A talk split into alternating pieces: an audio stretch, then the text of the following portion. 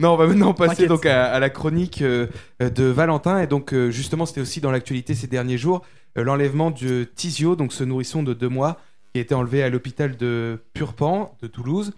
Il a donc été retrouvé dimanche soir à Carcassonne. Pouvez-vous, Valentin, nous rappeler d'abord le déroulé de ces événements? Eh ben, en fait, dans la question et dans l'ensemble, c'est à peu près tout résumé, Valentin. C'est vendredi soir que Tizio, un nourrisson de deux mois, a été enlevé par son père à l'hôpital Purpan de Toulouse. L'enfant de deux mois avait été admis à l'hôpital pour des problèmes de santé. Il était notamment nourri par une sonde gastrique et alimenté par intraveineuse.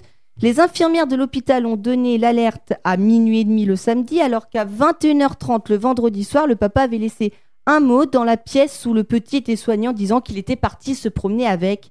Les caméras de surveillance, elles font état d'un départ du père de l'hôpital avec l'enfant à 19h30.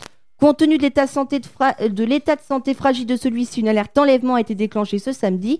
Il a été retrouvé à Carcassonne à côté de Carcassonne dans l'Aude à Belcaire, au domicile de son oncle.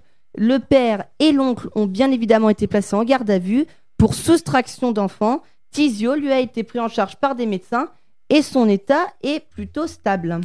Alors vous parliez donc euh, de l'alerte enlèvement, pouvez-vous nous en dire un petit peu plus sur ce dispositif?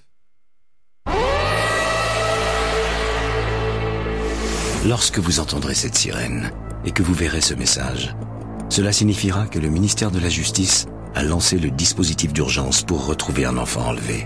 Alerte enlèvement. Une description de l'enfant enlevé.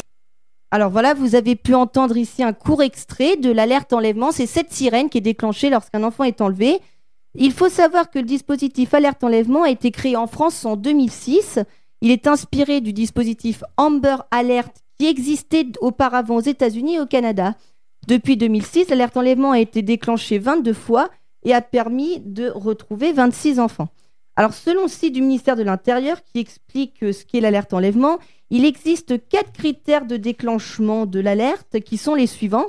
S'il s'agit d'un enlèvement avéré ou non ou d'une disparition même inquiétante, si la victime est mineure, si la vie ou l'intégrité physique de l'enfant est en danger, ou si le, et si le procureur dispose d'informations dont la diffusion peut permettre la, localisation, je vais y arriver ce soir, de l'enfant ou de son ravisseur.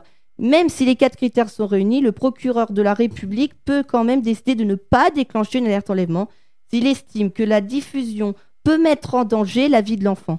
Chaque fois que cela est possible, l'accord des parents doit être sollicité préalablement au déclenchement du plan alerte enlèvement. Alors, et Valentin, que doit contenir le descriptif transmis par les médias lors d'une euh, alerte enlèvement? Aux médias d'ailleurs. Alors là encore, le site du ministère de l'Intérieur est très clair sur ce point. Le message d'alerte rédigé par le procureur de la République en étroite concertation avec les enquêteurs est composé d'éléments précis susceptibles de permettre la localisation de la victime ou de la personne euh, suspectée pardon, de l'enlèvement. Il peut ainsi contenir des éléments d'identification, c'est-à-dire la date, l'heure, le lieu de l'enlèvement, la description du véhicule suspect ou du numéro de plaque d'immatriculation, comme c'était le cas euh, pour euh, Tizio, prénom et photographie récente de la victime et photographie euh, du suspect. Une formule incitant à la population à ne pas intervenir seule, un numéro de téléphone, une adresse de courrier électronique pour recevoir les informations utiles à la localisation de la victime ou du suspect, alors, il faut savoir que le message d'alerte peut être modifié à tout moment en fonction des évolutions et des informations recueillies par les enquêteurs. Pour finir, 60 partenaires, médias ou réseaux sociaux sont impliqués dans le dispositif alerte enlèvement, ce qui permet une grande couverture du message d'alerte sur le territoire français. Merci beaucoup Valentin pour toutes ces informations.